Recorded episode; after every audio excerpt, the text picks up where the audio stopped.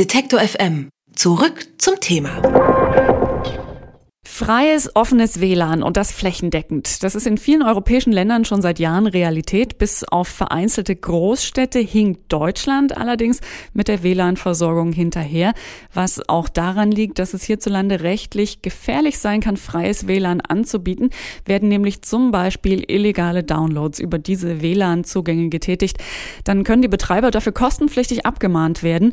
Im August hat die Bundesregierung angekündigt, diese sogenannte Störerhaftungsregelung Regelungen zu lockern, um ein flächendeckendes, offenes WLAN zu fördern. Jetzt liegt dieser Gesetzesentwurf vor. Doch für viele ist der eine Enttäuschung, denn nach dem Entwurf sollen zwar gewerbliche WLAN-Betreiber entlastet werden, private Anbieter dagegen müssen auch weiterhin ziemlich hohe Hürden nehmen, damit sie ihr WLAN öffentlich verfügbar machen können.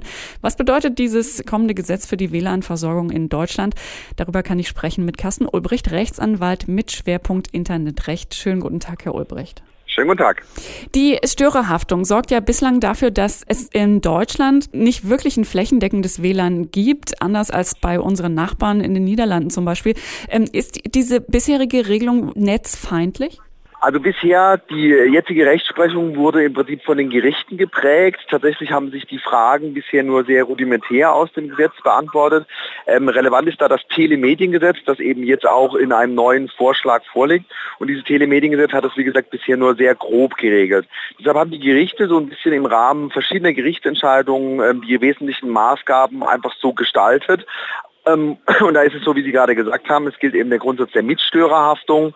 Das heißt, wenn ich gewisse Anforderungen bezüglich eines öffentlichen WLANs äh, nicht erfülle, dann kann ich, wie Sie richtig gesagt haben, dafür verantwortlich gemacht werden, wenn andere mit über mein WLAN Schindluder treiben. Vor allen Dingen sind es in der Regel Urheberrechtsverletzungen, wenn die sich eben illegal irgendwelche Dinge herunterladen oder anbieten, dann kann ich als Anbieter dieses WLANs nach der jetzigen Rechtsprechung ähm, auch verantwortlich gemacht werden. Nun soll der neue Gesetzesentwurf das ja verändern oder die Situation verbessern, eben öffentliche WLAN-Versorgung einfacher machen. Kann der Entwurf das denn gewährleisten? Gewährleisten? Das ist wie gesagt der, der Paragraph 8 im Telemediengesetz, der da ähm, modifiziert worden ist. Ähm, und da wird tatsächlich differenziert zwischen geschäftsmäßig angebotenen offenen WLANs oder WLANs, die öffentliche Einrichtungen anbieten.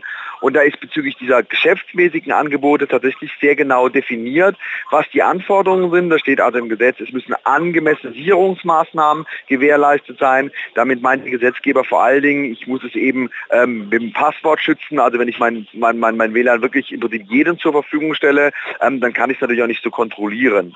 Und die zweite Voraussetzung für gewerbsmäßig genutzte WLANs, also wir stellen uns vor in einer Gaststätte, in einem Café, ähm, da steht eben im Gesetz, dass man ähm, im Rahmen der Nutzung gewährleisten muss, dass mir der Nutzer garantiert, dass er keine Rechtsverletzungen begeht. So kennen wir das aus verschiedenen Gaststätten oder aus Hotels. Wenn ich mich da einlogge, akzeptiere ich Nutzungsbedingungen und wenn da eben gewisse Anforderungen erfüllt sind, also da sollte zum Beispiel drinstehen, der Nutzer äh, garantiert, dass er keine Rechtsverletzungen begeht, ähm, insbesondere Urheberrechtsverletzungen und so weiter und so weiter, dann ist derjenige, der geschäftsmäßig ein WLAN anbietet, auf der sicheren Seite. Was Sie gerade beschreiben, also sich von den Nutzern versichern zu lassen, dass die nichts Illegales machen, ist das denn eine zumutbare Anforderung an äh, WLAN-Betreiber oder ist es äh, eine Bürokratie, die man sich vielleicht doch auch sparen könnte? Ja gut, also die, die Alternative ist ja so ein bisschen, ähm, es wirklich komplett freizugeben und zu sagen, ich muss überhaupt keine Anforderungen mehr erfüllen. Ähm, damit tue ich mir auch ein bisschen schwer. Ähm, also irgendwie gewährleisten, ähm, dass, äh, klar, wenn ich eine, ich muss jetzt mal äh, unterschiedlich sagen, eine Gefahrenquelle, wie das Internet teilweise oder ein WLAN bezeichnet wird, ähm, ins Netz oder anbiete, dann muss ich natürlich so zumutbare Mechanismen einfach einleiten, um im Prinzip Rechtsverstöße zu verhindern. Und das definiert der Gesetzgeber eben hier, wie er es im aktuellen Entwurf tut. Ähm, es gibt manche die sagen, ähm, das verstößt gegen Europarecht, weil im Europarecht ist es tatsächlich etwas liberaler ähm, formuliert. Da ist im Moment geschrieben, wenn ich äh, ein solches WLAN anbiete, dann hafte ich schlicht gar nicht dafür, was irgendwelche Leute damit treiben. Der deutsche Gesetzgeber will es ein bisschen restriktiver und die Anforderungen, ja, ich halte die bezüglich der geschäftsmäßigen WLANs schon für vertretbar. Womit muss ich dann äh, jetzt, wenn das neue Gesetz in Kraft tritt, äh, rechnen, wenn ich als Privatperson mein WLAN öffne, ohne diese ähm, ähm, Versicherung mir einzuholen von den Nutzern? Nutzern? Das, was ich bisher erzählt habe, bezog sich ausdrücklich auf geschäftsmäßig genutzte äh, WLANs oder geschäftsmäßig angebotene WLANs. Im privaten Bereich ist es tatsächlich anders. Das hat der Gesetzgeber ganz bewusst anders gestaltet.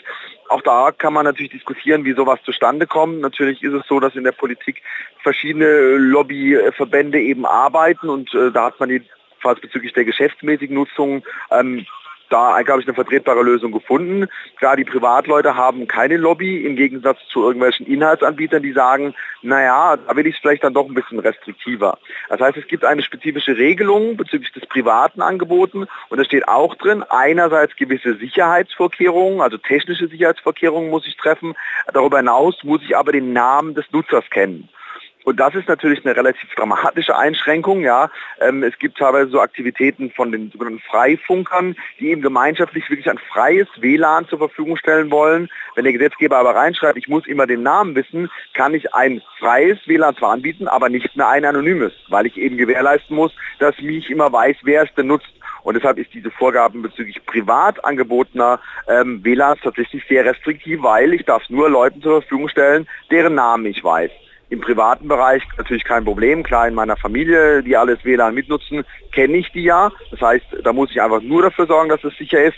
Bei privat zur Verfügung gestellten WLANs, wie zum Beispiel diese Freifunker, halte ich die Anforderungen für tatsächlich zu hoch. Wenn ein privater Anbieter jetzt also praktisch, ich will jetzt nicht sagen Buch führen müsste, also aber zumindest wissen muss, wer in seinem WLAN unterwegs ist, ist das datenschutzrechtlich äh, überhaupt sauber? So, jetzt haben wir natürlich so ein bisschen ein Problem. Ähm, also der Gesetzgeber äh, formuliert hier eine gesetzliche Anforderung und dann kann man natürlich, äh, wäre es schlimm, wenn man jetzt hintenrum wieder äh, Datenschutzrechte der Nutzer verstoßen würde. Also wenn der Gesetzgeber es von mir erwartet, muss es natürlich auch datenschutzrechtlich zulässig sein.